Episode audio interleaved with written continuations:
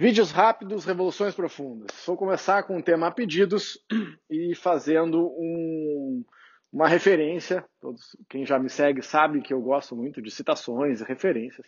Hoje, uma citação de um dos meus estudiosos preferidos, que é o Carl Gustav Jung, que, eh, que ele dizia o seguinte: Tudo que você nega te domina.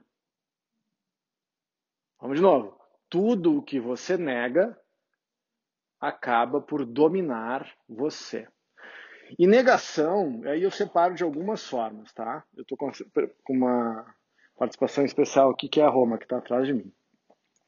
Uh, eu, eu, eu utilizo a questão da negação como repressão, tá? Porque a repressão ela pode ser das mais variadas ordens. Então, e, de, de, e com efeitos distintos e similares, tá? Tudo que eu reprimo me domina. Então, reprimir pode ser negar o sentimento. Não, ele pergunta, ah, mas eu, eu, é desconfortável reconhecer os sentimentos ruins. Primeiro que ruim ou bom é um conceito. Tá? Então, você define o que é ruim e é bom. Agora, aquilo que me faz mal ou me faz bem, então aqueles sentimentos que eu não quero entrar em contato, né, que me doem, que me, me, causam sofrimento, eu tenho uma tendência de negar. É normal eu negar o sentimento que me faz sofrer. É, é, é normal eu negar um sentimento de raiva, um sentimento ruim que eu tenho para com outra pessoa, uma pessoa muitas vezes que eu amo, mas que eu tenho vontade de jogar pela janela, de vez em quando. Porque família é assim, gente. Família a gente sempre ama, nem sempre a gente gosta. Ah, então Uh, quando eu não estou gostando de alguém que eu amo, eu me sinto culpado e eu tendo a negar. Ah, que pessoa horrível, eu estou sentindo isso pelo meu pai, pela minha mãe, pela, pela mulher, pelo marido, pelo filho. Agora, a única forma de eu transcender e me tornar uma pessoa inteira, integral e feliz é reconhecer o sentimento. Tá? Agora, eu posso negar o sentimento, ou seja, finge demência que não existe, ou eu posso reprimir, eu posso ser duro com o sentimento, eu posso brigar comigo mesmo, eu posso me penitenciar. Eu acho pior, isso é a minha opinião e de vários estudiosos, que a uh, indiferença ou a negação passiva do sentimento, é, é fingir que ele não existe, é muito pior. Porque quando eu reprimo violentamente um sentimento, pelo menos eu me relaciono com ele de alguma forma. E eu acho que aumenta a chance de eu resolver em alguns momentos. Agora, se eu nego, o que, que acontece se eu nego o sentimento? Se eu nego aquilo que eu sinto, se eu, se eu oprimo, suprimo aquilo que eu sinto, eu enfio esse sentimento no inconsciente. E quando aquilo que eu sinto vai para o inconsciente, eu não tenho mais acesso. E se o inconsciente sempre te domina, sim, o inconsciente sempre te domina.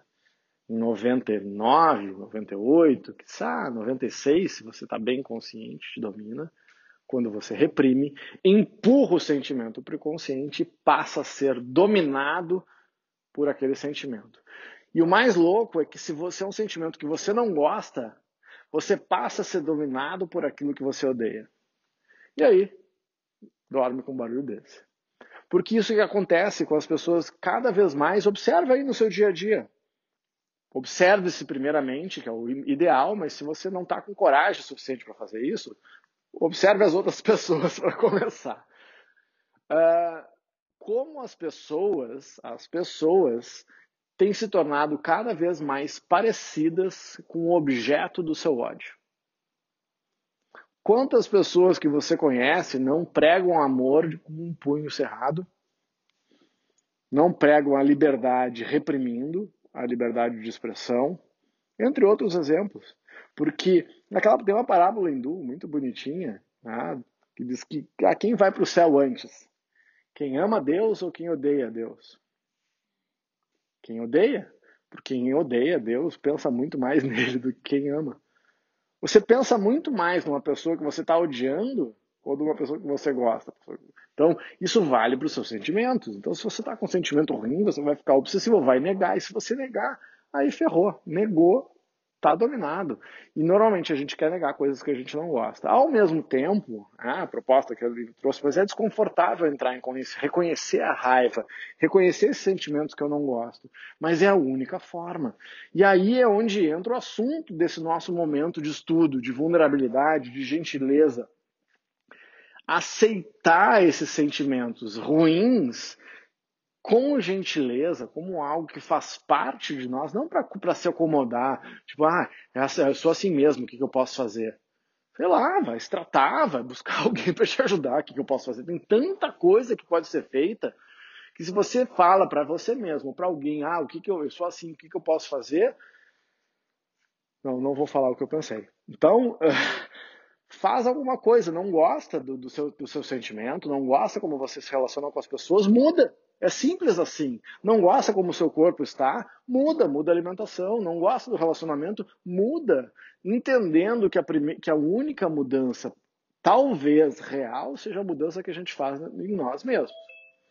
Então, para que eu possa realmente mudar e ter melhores hábitos, ter uma vida mais mindful, né, uma vida mais presente, uma vida mais conectada, que foi o assunto que eu falei há pouco tempo, né? amorosa, gentil e conectada, presente, eu preciso reconhecer que, como diz o Joseph Campbell, the treasures that you seek are in the caves that you are afraid to go in. O tesouro que você busca estão nas cavernas que você tem medo de entrar. E o que é essa caverna arquetípica? É o nosso inconsciente. São a, é a nossa sombra e sombra não é uma coisa ruim, sombra é só aquilo que está à sombra, é aquilo que eu não vejo, que eu optei não ver, o que eu ainda não reconheci ainda. Então, sim, respondendo a Lili, é desconfortável entrar em contato com a própria sombra. Mas é assim. E essa é a forma que, a forma talvez a única forma de realmente transcender a si próprio, realizar o potencial e transcender transcender uh, uh, aquilo que você imaginava que você deveria ser. Porque para transcender eu tenho que me desapegar das imagens autoimpostas e das imagens que as sociedades constroem, constroem de nós. E para eu conseguir me desapegar dessas imagens, muitas vezes nocivas do que, que eu tenho que fazer, do que eu posso, do que eu não posso, eu preciso me desapegar de mim mesmo daquilo, desapegar de, de, de, mim mesmo é desapegar da imagem que eu construí para tornar tornar-se realmente quem se é, tornar-se quem se, se é uma jornada de mergulho para dentro de si, mergulhar em si é mergulhar nas cavernas que eu tenho medo. A gente está sempre com medo e, e, e, por isso que é tão um dos motivos que é tão difícil ter uma vida presente, mindful, uma vida na qual se consegue meditar, porque você corre um tremendo risco de sentar para meditar e começar a ouvir os seus sons internos.